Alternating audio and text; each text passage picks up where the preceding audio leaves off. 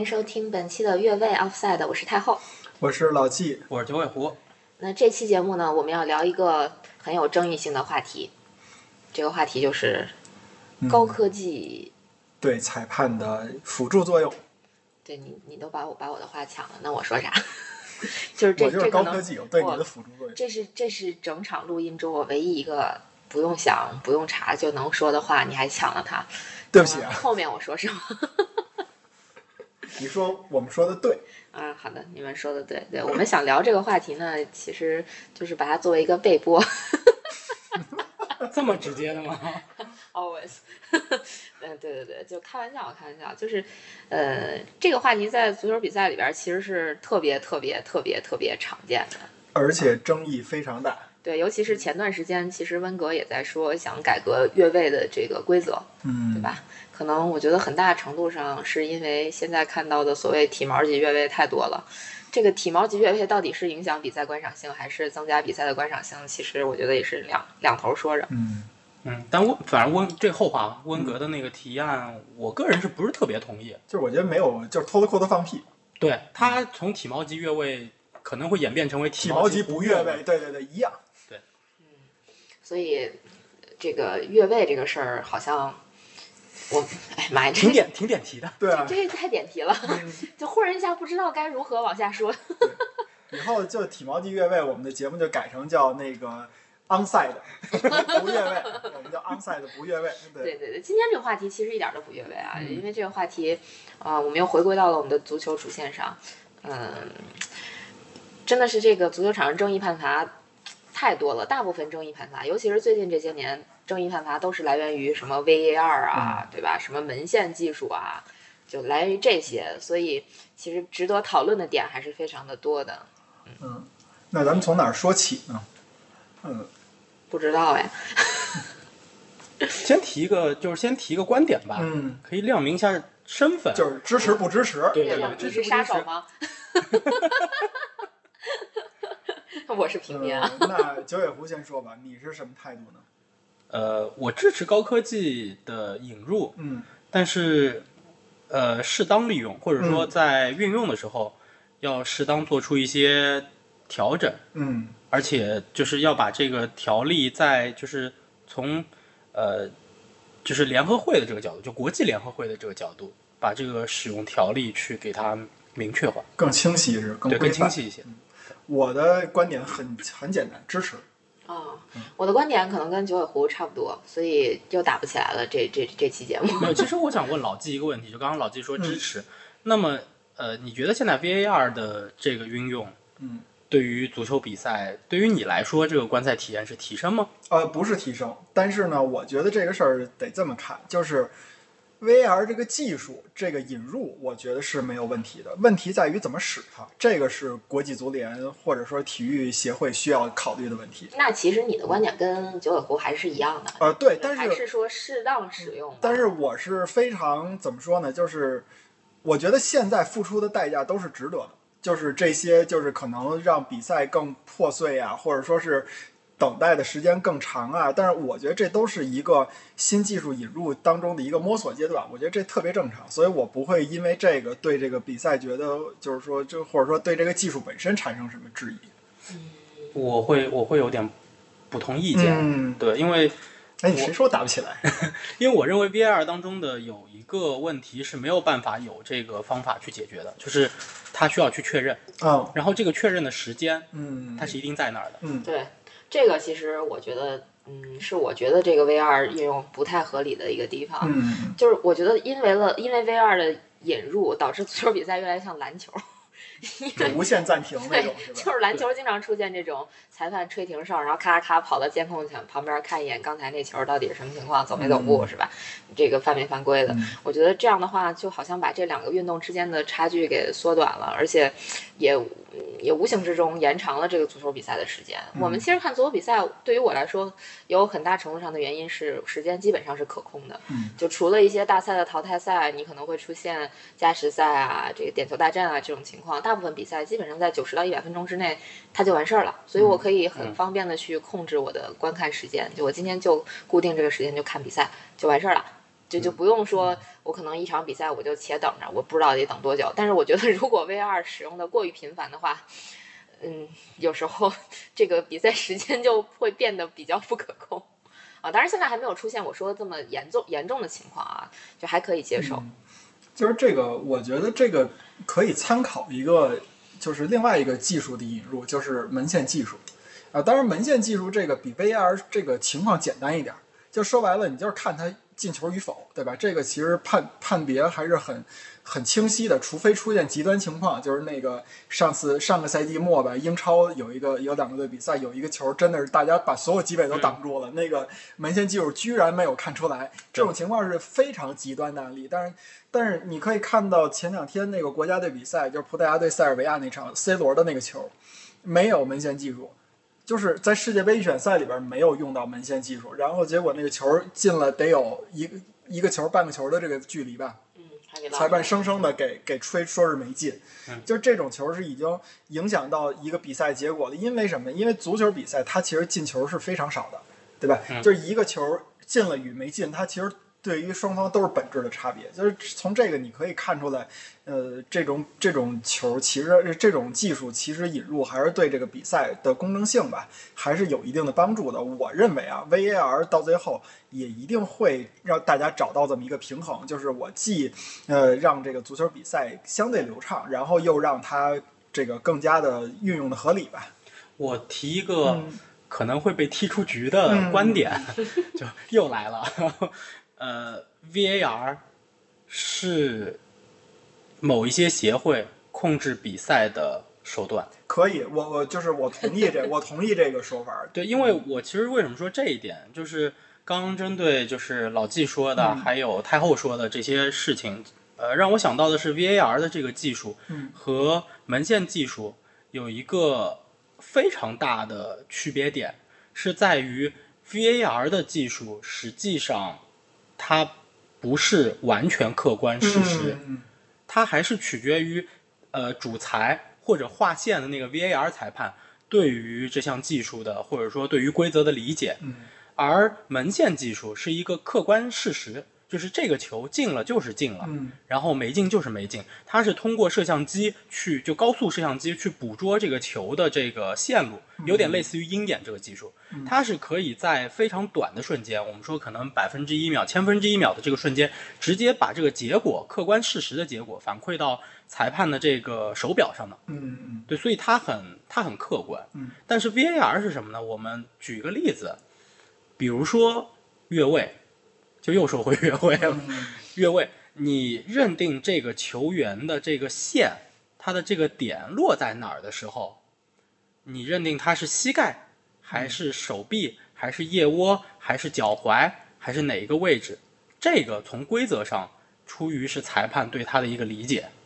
是有不同的。另外，VAR 的回放，呃，现在的一个触发机制是 VAR 裁判会提醒主裁。主裁说去建议看他，就看一下回放。嗯，但是在一些判罚上面，主裁可能依旧会根据自己对于规则的理解去做判断。嗯，再说再说回 VAR 它的这个触发机制，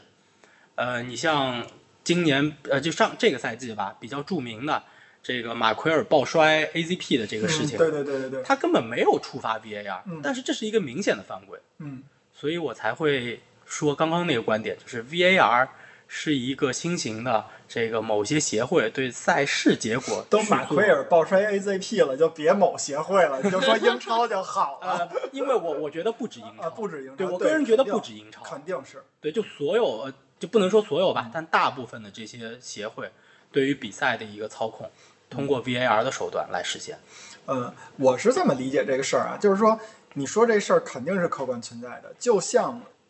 没有 VAR 的时候，也会有很多的方式去操控比赛。只不过呢，就是有了 VAR，可能对于某些组织或者说某些个人来说，它多了一项操控比赛的这么一个手段。但是呢，我们也得看到这个就是规矩，还是就说白了，规矩还是要有的。而且它制定这个规则，之所以现在，嗯，咱们不不阴谋论说是大家谁控制谁，不不说这个，就是说使用的很混乱，很混乱的原因仍然在于它没有。就是暂时还没有摸索出一个那个那个 VR 使用的更科学的这么一个方法。但是我觉得以后它可能就会像呃裁判的一些这种判罚，因为。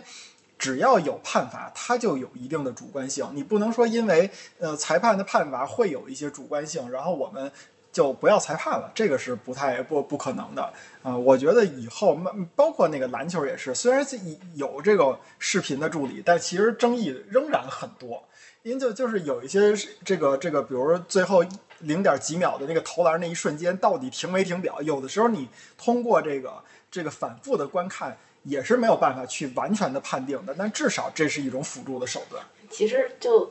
退一万步讲，如果说这些比赛，不管是足球也好，篮球也好，包括网球也好，嗯，完全缺少了人为主观的元素在里边，其实它已经没啥意思了。我觉得，嗯，对啊，这些因为这些所谓的争议点，也是我们茶余饭后的一个谈资嘛，也是让你一直能对这个运动产生兴趣的这么一个点。所以我觉得，嗯，这些客观存在的问题。反而是让这个运动更有魅力。嗯，呃，我觉得大家有的时候对 VR 可能有一些这种误解，也是在于有一些极端的例子出现。这种极端的例子，它虽然极端，但是并不少见。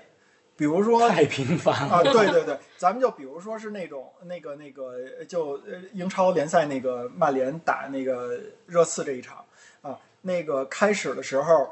麦克托尼托米奈那个抢球抢下来孙兴民的球，然后那个卡瓦尼进球了。这个球卡瓦尼是不越位的，也没有犯规。但是结果裁判看 VAR，看 VAR 看的是什么呢？看的是麦克托米奈对孙兴民有没有犯规。结果呢，就是因为就是摸了一把脸。但是这个事儿就是孙兴民到底是不是这么严重的？这个只有孙兴民自己知道啊，因为有可能这一下碰着确实能给你碰疼了。但是有的时候可能确实是就是那个那个那个有一些演的成分啊。然后结果马上孙兴民进球了。就是把曼联的球吹出来了，然后孙兴民自己进球了，所以这种极端的案例就会 就出现了。哎，其实你说不说 VAR 啊，嗯就我觉得这个就这种难以在赛比赛中判断的这种行为、犯规的行为，赛后球员自己认或者不认，其实也是一个很好玩的话题。对，但是我觉得我觉得那场比赛很多人在讨论的点是曼联进球之前，嗯，就曼联这个进球被吹掉之前。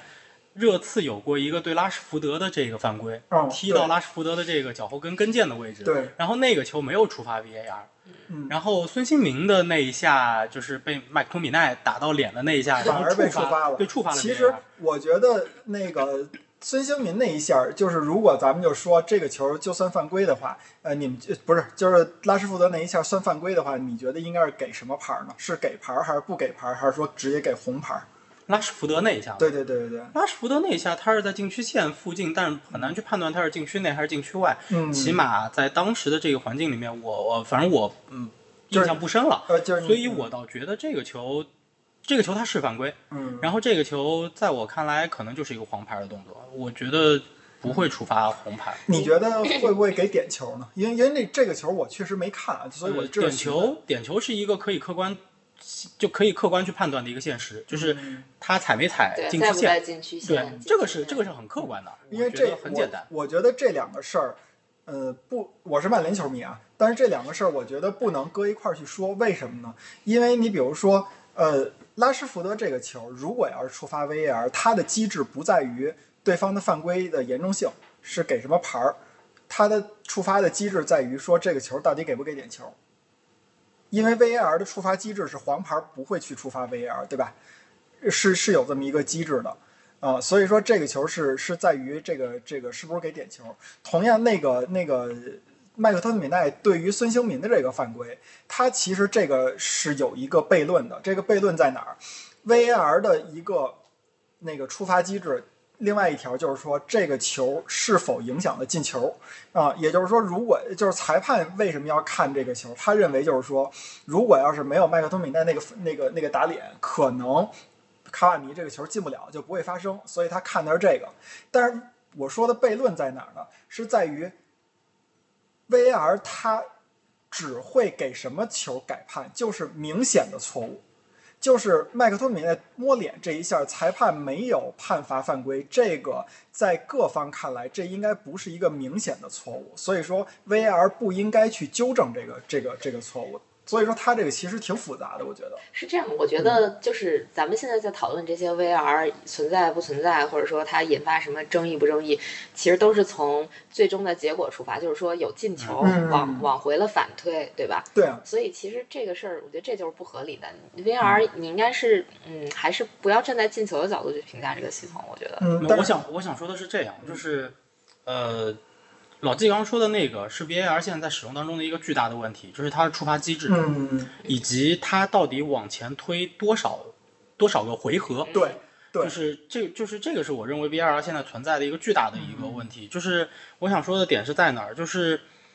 孙兴民的。就是这一下，麦克托米奈这一下，站在我是一个中立球迷的角度，嗯我认为麦克托米奈确实是犯规了。嗯然后这个进球被吹掉是没有任何问题的。然后其实裁判在现在的这个判罚过程当中，当这个球存在疑似的越位的状况，嗯或者疑似有犯规的这个状况的时候，裁判会往往呃就着有利进攻的原则去鼓励这个球先发展下去，嗯让它完成，完成之后再去返回来看这个过程当中有没有问题。嗯所以才会出现了就是曼联对热刺的这个球的这么一个问题在这里。但是我想说的就是，现在的最大的问题就是在 VAR 的触发机制。老实说，我老季刚刚说的这些触发机制涉及到触发机制的点，我其实是不了解的。嗯，我不知道，比如说呃黄牌啊什么的会不会触发 VAR。呃，我我很很很快的告诉你，触发机制就四种情况。第一种情况就是进球与否，第二种情况就是那个红牌犯规，然后第三种情况是越位，呃越位越位造成进球，然后第四种情况就是裁判罚错人，就是这啊这这四种。对，对，但其实球迷深有体会。对，但其实对于触发机制这个事情，嗯我其实想说还有更多的，就是在这个环节里头还有更多的点。嗯，是在于，比如说由谁来触发，是主裁来触发，哦还是 VAR 裁判来触发？然后他触发的这个点触发之后，往前推几个回合，嗯，然后因为我忘了，就拉什福德那个犯规，就拉什福德被犯规那一下，呃，之后到孙兴民被打脸之前，这个球有没有出现过死球？嗯，对吧？你如果说没有出现过死球，那我往前推推到拉什福德那个时候，是不是应该先吹拉什福德的那个事情？嗯，然后再来吹孙兴民的事情。如果我们从事情的发展逻辑来看，但是我忘了啊，就有没有出现过死球。如果没有出现过死球，那存在这个问题；出现过死球就不存在这个问题。这个是我想说的 VAR 当中一个非常非常巨大的问题。呃，我想举两个赛事的例子吧，一个是网球，网球有鹰眼挑战，嗯，鹰眼挑战的触发机制非常简单，由球员触发。对，由球员触发，它不由裁判触发，它非常明确，而且球员是有数量限制的，对就你只能挑战几次，你挑战成功了不算，挑战失败了就会扣次数，嗯，你的挑战次数就减少了。还有一个是 NFL，NFL、当中也有这个，就是教练对于裁判的判罚存在不满的情况，那么他可以扔呃，我忘了是什么旗了，就是一个颜色的旗，然后来触发这个所谓的也是挑战的机制，嗯。但它也是有次数限制的，好像，嗯，就是 VAR 在使用当中，现在的这个机制，它是我理解它是掌握在赛事组织方手里的，嗯。它是掌握在联盟手里的，那么是不是把这个权利交给球队和球员，由他们去触发？嗯，我觉得怎么说呀，就是这个，因为 VR 自引入到足球系统当中，其实它是相对于其他的运动来说相对比较晚了，所以说它在设立的时候一定考虑到了这一点，就是说触发机制到底由谁来触发。我觉得可能。就是咱们现在看着说是由那个裁判出发并不合理，但是有可能他们会考虑到的更多的情况，认为裁判处罚反而是一个相对合理的情况。这个我记得好像有人解释，呃，就是有过自己的一些推断，但是我是忘了怎么说的了。但是，所所以我的推断就是，他们为了控制比赛，嗯决定了这个机制是由裁判处罚。嗯但是还有一个问题，就是如果说这个机制是由球员出发的话，那我觉得就它会变成教练或者球队控制比赛的一种方式。没有啊，它有次数限制啊，而且决定权在裁判。嗯就是比如说一场比赛，他只有三次机会，嗯或者说只有两次机会，上半场一次，下半场一次。然后他的决定权就是对于这个判罚的决定权依旧在裁判手里，但是呃由裁判啊、由教练或者球员来提出说我对这个球有异议，然后去参考 VAR，对，因为也不失为一种办法。对，因为其实现在很多的这种体毛级越位，老实说，他如果不是因为进球的话，你看不出来。那么按照老季刚刚说的这个这个这个触发机制的话，也就是说，当存在说出现体毛级越位的情况，但是没有导致进球的结果的话，嗯，这个 VAR 的挑战不会被触发，对，但是它可能成为一个蝴蝶效应，去影响比赛的进程。嗯，但是如果说这个触发的机制是由球员或者是教练员去触发的话，其实也也会拖垮比赛的节奏，也会出现这种问题。但当然就是就是是扯皮的。对对对，这个扯皮的嗯情况和时间会非常长，我觉得。嗯，呃，这个从规则上就是决定权在裁判，你有固定数量，然后 固定时间是吗？不是他的意思，我理解就是那个那个我是裁判，你们俩之间有一个争议判罚，你们俩可以有人提出来，但是我我说了算。呃，还是我说了算，你可以让我看，我听你的。看完以后，我说你说的不对，那你就就不对，就这意思，对吧？对那就是理解。但是我我我现在确实一时想不到，但但是我觉得足足国际足联一定考虑到了网球和就是其他体育项目的触发机制。他们之所以没有选用这个，呃，你从阴谋论的角度来说，就是你说这种可能操纵性更强。这就是个阴谋。呃，对对对，可以可以可以，就是我是一个不不是阴谋论的这种这种那个人人啊，但是我就觉得他一定是有从规则的角度来说，可能更觉得这个这个让裁判触发反而更好吧，更利于这个运动的发展，或者说更利于这个 VR 这项技术引入到这个这个比赛当中，然后进跟之前的规则进行一个比较平滑的软着陆吧。老实说，我对 VAR 持就目前的 VAR 持非常强烈的反对态度，哦，你是非常反对？非常强烈的反对态度。首先我说几个点啊，第一，进完球之后你庆祝还是不庆祝？对对，就 很庆祝很让人憋得慌。，对第二个点，现场观众很懵逼啊。啊，对对对对哎，不过就是说庆祝这个问题啊，打断一下，庆祝这个问题确实挺搞笑的。现在越来越多的球员进完球之后是先往裁判那儿看，然后好像看裁判没什么表示，然后再自己庆祝动作表现出来，就确实是会出现这种问题。对，就嗯每个进球，几乎每个进球现在都会有这种现象。嗯，这个是对比赛非常不利的一个事情，它的节奏被完全打乱了。对于这个东西的触发，我认为必须是有数量限制的，它不能无限制的在场上去触发这个事情。它不像门线技术，门线技术就是一个客观事实，你用红外也好，你用摄像摄像机也好，嗯，它是可以用客观事实解决的。它不存在说当年足球场上最多的时候，你们还记得吗？六个裁判。对，有两个裁判就是在底线盯着那个底线裁判。底线裁判，对。对，这个底线裁判这个也是出来门线技术之后把他们给替代了，嗯。就替代了是挺好的，不然的话每次进球就是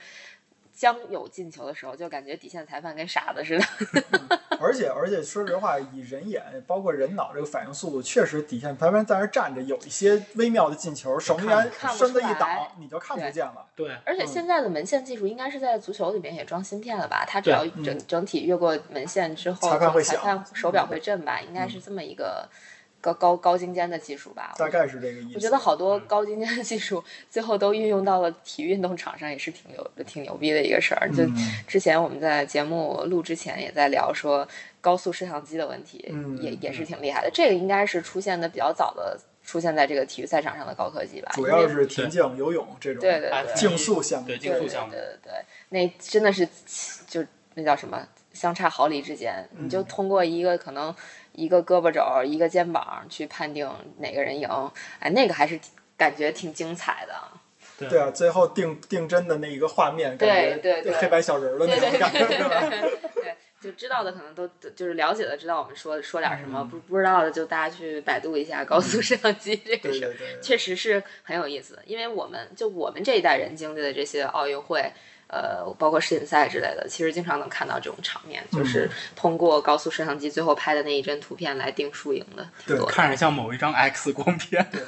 但是这个怎么说啊？就是这个在现在现在的比赛里边，F 一可能用的反而少了，因为那个优势基本上用肉眼至少是可以看到的嗯，啊，嗯因为差几秒钟你也能看得出来，F 一太快了，差几秒钟这个差距已经挺大的了。对 F 一对近几年已经没有，因为它是纯计时嘛，对你排位赛是纯计时嘛对对对，，但然后正赛就不需要了。但是那个在之前 F 一真有过一一场比赛，那个车手是差了零点零一秒冲线，冲线的这个真的是靠了那个那个那个高速摄像机去判断的结果。嗯嗯，反正就感觉这个，我仍然觉得啊，这个高科技的引入到体育比赛里边，它势在必行。嗯，而且足球它作为体育的一环，嗯，它不可能说是呃有自己的一套完全的规则。但是我理解你的这个说法，为什么？因为就像你刚才说的，足球场首先就是一个规则特别复杂的一个地方。它出现的情况，为什么足球能叫世界第一运动？就是它里边有很多的不确定性和争议性，然后它的这种主观的判断是呃非常多的，或者是对吧？就是有些东西是客观代替不了的。然后呢，又反而在于，就是说你引入 VAR，引入门线技术，其实你引入的都是客观，但是客观跟主观之间有一道鸿沟，这道鸿沟永远跨越不过去。就是你甭管什么技术，到最后都得是有一个人用人脑去主观判定这件事儿，这个就挺挺有意思的。嗯，反正我我我是觉得，呃，误判嗯是比赛的一部分。嗯其实哪怕网球，我们现在看到底线技术，嗯，但是你像这个发球、蹭网啊等等这些事情，还是看眼睛。对，有的时候还是裁判的这个主观判断。嗯所以我觉得足球之前引进的这些技术，大多数的这个起码它是出发点应该是好的，嗯然后大多数的技术呢应用起来也是好的。嗯但是 VAR 确实需要在应用层面去做比较大的改进。嗯而且你现在能看到的是，像篮球的这个呃，就是读秒的这个回放，嗯，然后尤其是网球的这个鹰眼，网球的鹰眼已经成了现场观众调动现场观众的一种方式了，甚至有时候，对？对，就是他在现场大屏幕出来那个东西的时候，现场观众都会随着他鼓掌，那个气氛会被调动的很很嗨。嗯对然后篮球的这个改判也是，大家很紧张，嗯去看裁判最后的这个判罚，然后最后当裁判判罚出来的时候，他现场的气氛也会一下子爆发出来。嗯但是足球这个东西很奇怪，是在于一来它的进球其实是非常稀有的，嗯，然后进球之后因为 VAR 的存在，大家庆祝不庆祝呢，这个呀，所以就非常难用这个这个技术，其实成了冷却这个现场气氛的一个事情了。因为这个事儿确实也还得说到足球它这个这个力量的强大啊。第一是这叫什么？就是就是情况非常复杂，容易造成裁判出现误判。然后第二点呢是球场太大，你说哪个体育比赛能像足球里边似的，一下做出五五六万人？你除了美国的那个超级碗什么的，那就是那个 NFL 那那种级别的比赛，大部分比赛其实它的那个裁呃观众数量只有足球的几分之一甚至十分之一更少的这种水平吧，啊、所以说它观众对于裁判的影响还是很很很小的，就是就足球是很大的，然后这样的话呢。国际足联考虑过，如果接比如说在现场里现场去放这个 VAR 的这个判罚结果的话，有可能对裁判的这个权威进行毁灭性的打击，然后到最后就造成就是连连连主就是主场观众带主场球队一块儿把你这个裁判给压死的这种情况，就这种情况裁判就没法判了。足球他考虑的是这个，啊，这个这个是这样子，呃，NBA 也能达到两万多的观众，因为它的场地也比较大。NBA 我我因为确实也没有现场看过，我不是很确定它的大屏幕有没有那个回放。嗯呃，但是 NFL 我是现场看过比赛的，嗯它的大屏幕我去的那个现场，应该大屏幕是不会重放这个对裁判的这个就判罚就有挑战的或者有这个改判的这种判罚，现场大屏幕是不会放的，对，确实是不会放的。嗯呃，但现场观众是对裁判有一定影响的，就是嗯当现场观众知道裁判呃有可能出现改判的时候。然后现场观众是会有一些特定的这个手势啊，然后呼喊啊，嗯然后去给自己支持的一方去表达一个立场，嗯，然后去助力，这样子是会，施压呗，对对对，会有。其实关于高科技这个事儿，网球还是做的挺好的，而且做的也比较叫什么，比较靠前，就是在这些运动里面。但是我觉得之所以能这样，就是因为网球相对来讲简单，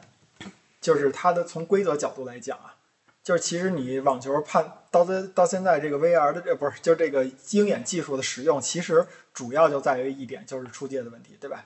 对，嗯，就是因为这这个事儿，其实它出现问题就有点像足球的那个门线技术，对，就是是一个很客观的，你就是去看它这个这个那个阴影压压住一点儿，就算是那什么对，啊，就是我们毕竟网球最多也就四个人打，对呀、对呀、对呀、足球你上来就二十二个人，对，再加上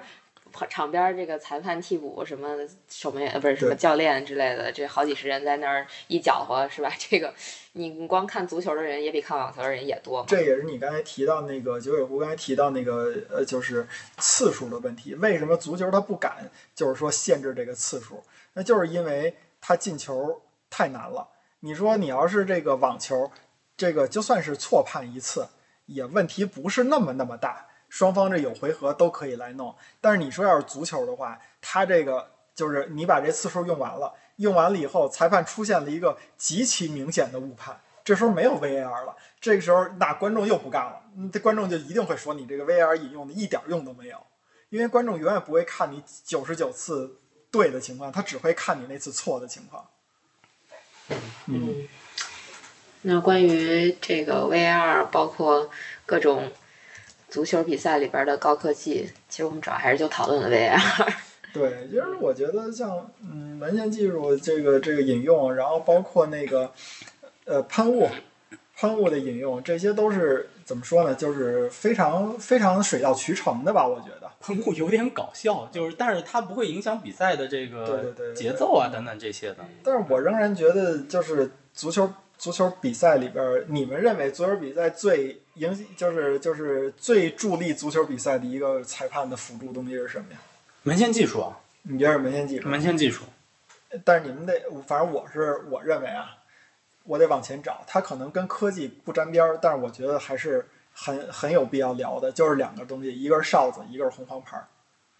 嗯这个都不是随着足球刚一开始诞生的，对对对，这个确实是，就是之前我也讲过有一本书嗯，啊，那那个书里边也也在讲说红黄牌诞生和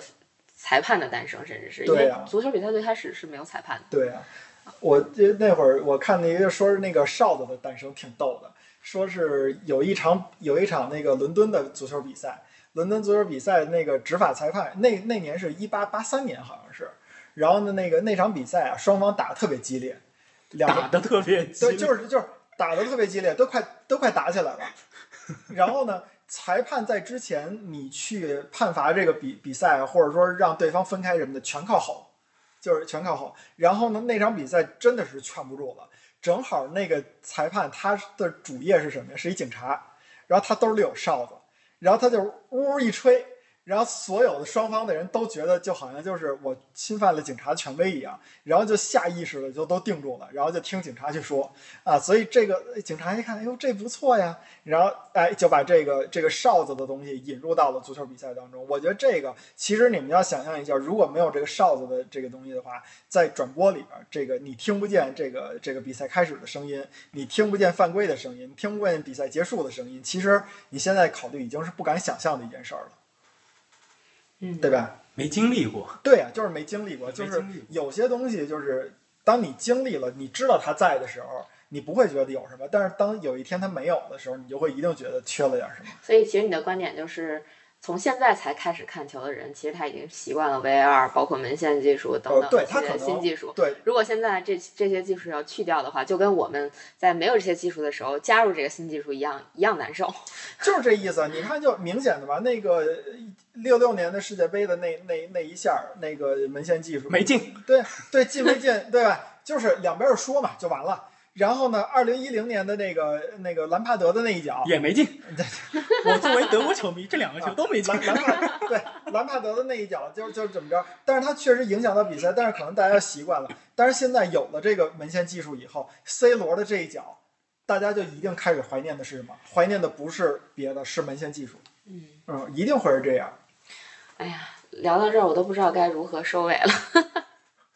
兰帕德那个球吧，我有一个特别有意思的小故事，因为那年确实那个时间没啥事儿，然后天天泡酒吧看球，嗯然后那天呢和几个朋友，然后一块儿进了一个酒吧看球。结果我们走错场了，那是一个英式酒吧，里面全是英格兰球迷。我们这群我们这群呢有中立球迷，然后有德国球迷，但是没有英格兰球迷。然后兰帕德那个球的时候，我们就特别尴尬，而且德国队那场比赛赢的比分特别大，四比二嘛，四比二是对，就是四比二没被对，所以所以我们所以我们这桌就那桌坐在那儿，特别特别尴是是尬，那个憋笑都快憋死了？就你不敢庆祝，你知道吗？这太正常了。你说郑强，我也遇到过，就是呃一呃，我想一零年世界杯的时候，当时阿根廷打德国，嗯，满就我们在学校门口看看球，看这场比赛，当时基本上周围坐的全部都是阿根廷球迷，嗯，只有零星的大概一两个德国球迷，所以当时德国进球之后，只有我们两个人啪蹦起来了，就还在那欢呼，然后看了一眼周围，默默的坐下了。再把一部酒瓶子拽上了。好歹我们是女的，都还还好，嗯你就是就是性别优势嗯体现了一下。嗯，那好吧，那今天的节目就聊到这儿吧。哎呀，结束的好突兀呀。对呀、嗯，那也就突兀就突兀吧。那下期节目再见，我们三声哨响，比赛结束，拜拜。拜拜。哎